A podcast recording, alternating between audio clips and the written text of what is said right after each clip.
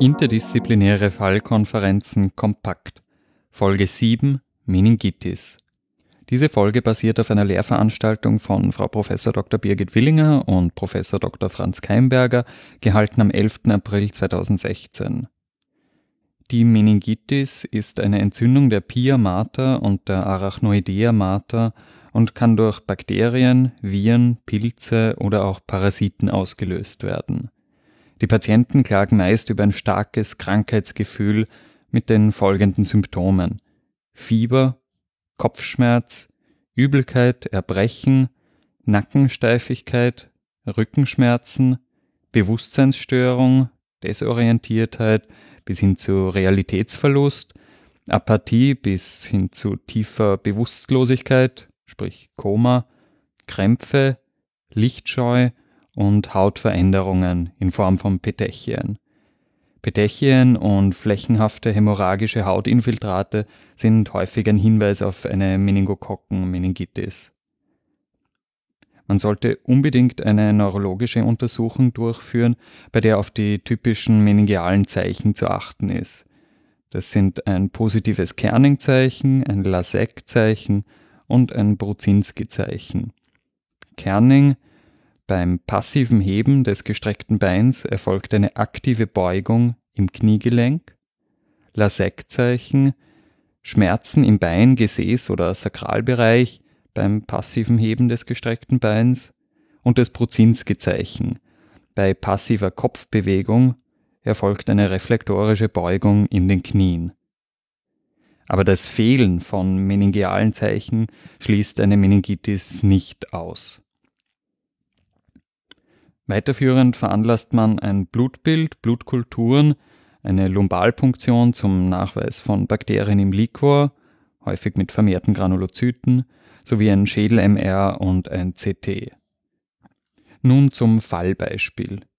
Ein 42-jähriger Bauarbeiter stellt sich in der Ambulanz vor. Er leidet seit etwa einer Woche an einem grippalen Infekt mit Fieber. Kürzlich seien auch starke Kopfschmerzen aufgetreten. Der Patient wirkt zeitlich und örtlich desorientiert und scheint unter einer zunehmenden Vigilanzstörung zu leiden. Aus der Anamnese ergibt sich, dass sich der Patient vor acht Jahren aufgrund einer Echinokokkeninfektion in einer Nephrektomie der linken Niere unterziehen musste. Es wird der Status erhoben. In der Lunge ist eine Vesikuläratmung mit leichtem, unreinem Atemgeräusch links basal zu hören. Die Temperatur ist mit 37,4 Grad Celsius leicht erhöht und der Patient ist wach und ansprechbar, jedoch zeitlich und örtlich desorientiert und zeigt meningeale Zeichen. Um die Verdachtsdiagnose Meningitis zu sichern, wird eine Lumbalpunktion mit Liquorkultur veranlasst und auch eine Blutkultur durchgeführt. Bevor eine Lumbalpunktion durchgeführt werden kann, muss allerdings ein kraniales CT angefertigt werden, da eine Lumbalpunktion bei erhöhtem Hirndruck kontraindiziert ist. Denn bei erhöhtem Hirndruck kommt es durch Druckabfall im Liquor bei der Punktion zu Hirnmassenverschiebungen mit der Gefahr, dass die Tonsille cerebelli in das Foramen magnum gequetscht werden. Die Einklemmung der Tonsillen führt zu einer lateralen Kompression der Medulla oblongata mit Ischämie-bedingter Störung der vitalen Regelzentren. Die Blut- und Liquorbefunde für den Patienten treffen ein. Leukozyten im Blut 7,2 Giga pro Liter, Thrombozyten 175.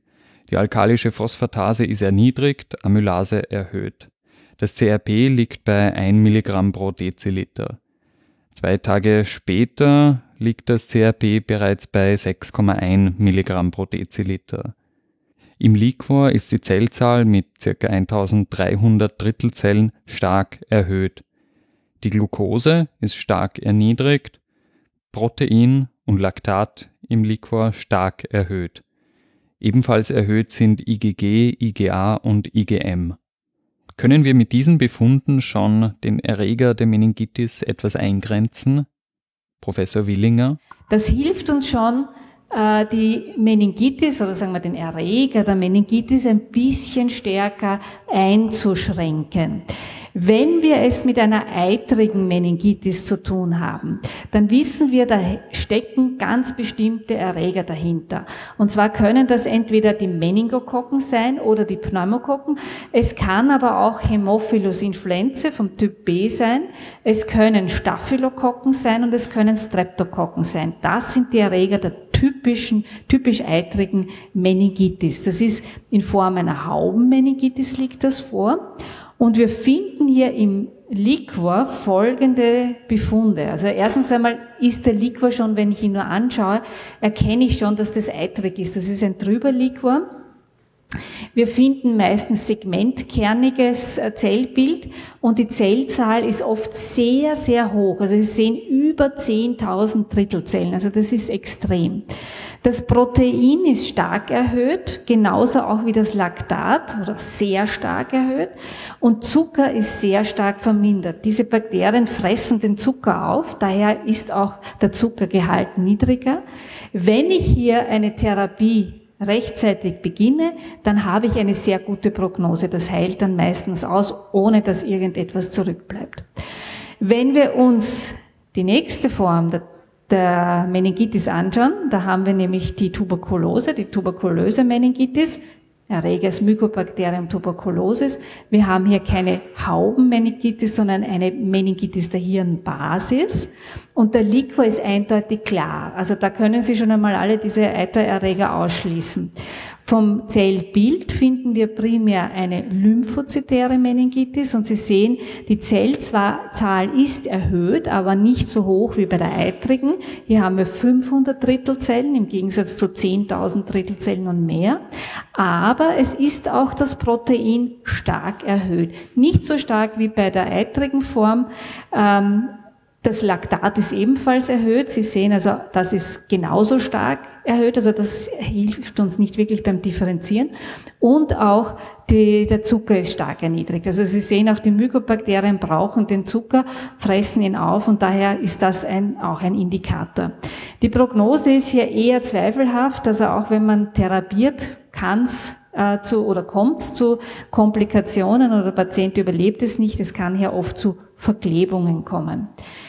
Dann gibt's noch den Typ der akut lymphozytären Meningitis. Das sind eher die Viren hier, die eine Rolle spielen und auch die Leptospiren, also in die Gruppe der Bakterien hineinreichen. Das ist eher diffus von der Lokalisation her und ist häufig auch mit einer Enzephalitis äh, vergesellschaftet. Auch hier ist der Liquor klar. Äh, wir finden ein lymphozytäres Zellbild bis zu 5000 Drittelzellen oder auch darunter. Aber was auffallend ist, ist, dass das Protein nur mäßig erhöht ist. Das gilt auch fürs Laktat. Das könnte sogar ein bisschen erniedrigt sein. Und äh, der Zucker ist eigentlich unangetastet. Also Viren brauchen keinen Zucker und damit spielt das auch keine Rolle. Und dann gibt's noch eine letzte Form, die chronisch lymphozytäre Form. Das ist bei der Toxoplasmose der Fall, bei der Zystizirkose und auch den Pilzen. Also die machen auch eine chronisch lymphozytäre Meningitis. Ich denke hier vor allem an die Kryptokokken-Meningitis. Auch hier ist die Hirnbasis betroffen, wie bei den Mykobakterien. Der Liquor ist klar, er ist lymphozytär, meistens unter 1000 Drittelzellen. Also Sie sehen schon, das ist äh, zwar ein Hinweis, aber das muss man haargenau wissen, sonst hilft es einem nicht wirklich. Äh, das Protein ist unverändert, Zucker ist ein wenig erniedrigt, aber das Laktat ist erhöht und die Prognose ist in der Regel eher ungünstig. Anhand der mikrobiologischen Kultur aus dem Liquor konnte der Erreger nicht eindeutig nachgewiesen werden. Untersucht wurde der Liquor in puncto Gramfärbung und konventioneller Kultur sowie PCR auf diverse Viren wie Herpes simplex 1 und 2, Zytomegalivirus, Borrelien, Varicella zoster, Enteroviren, Epstein-Barr-Virus und humanes Herpesvirus 6. Der Patient erhält folglich eine empirische Therapie bestehend aus 2 Gramm Ceftriaxon zweimal täglich und 2,2 Gramm Amoxicillin und Clavulansäure sowie 500 Milligramm Acyclovir jeweils dreimal täglich. Und hat also gehofft, dass man damit auf der richtigen, am richtigen Weg ist. Es ist ihm auch nach kurzer Zeit besser gegangen.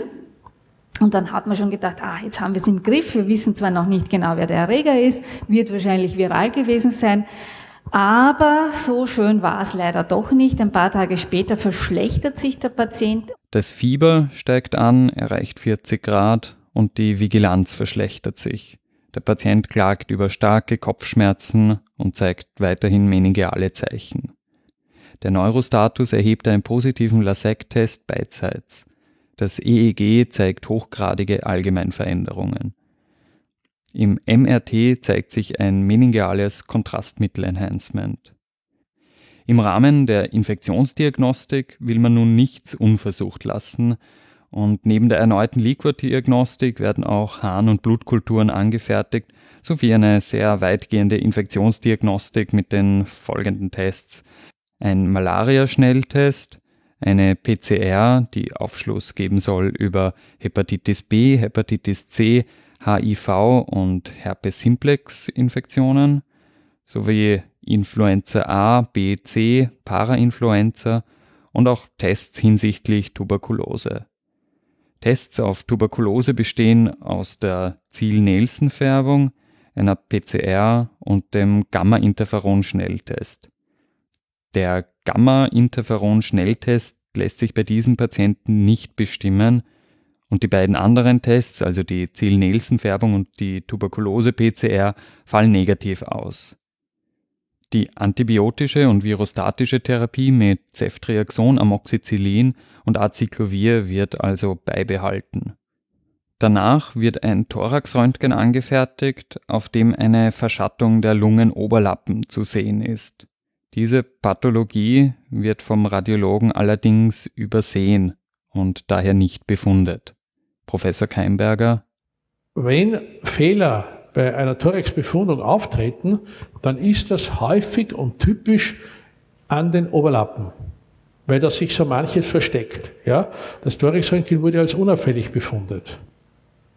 Und das ist etwas, wo wir jetzt wirklich was lernen können, weil das hat offensichtlich einen Grund gehabt. Die Person, die das angeschaut hat, hat sich wahrscheinlich so in der Hitze des Gefechts, in der Tagesroutine gedacht, na ja, das ist da oben eh immer wieder ein bisschen dichter, also das wird schon irgendwie passen. Nicht? Wenn man sich aber ganz genau anschaut, dann sieht man, dass das natürlich nicht so ist. Es zeigen sich beidseits Schwielen, Narben und Entzündungsvorgänge im Hilus.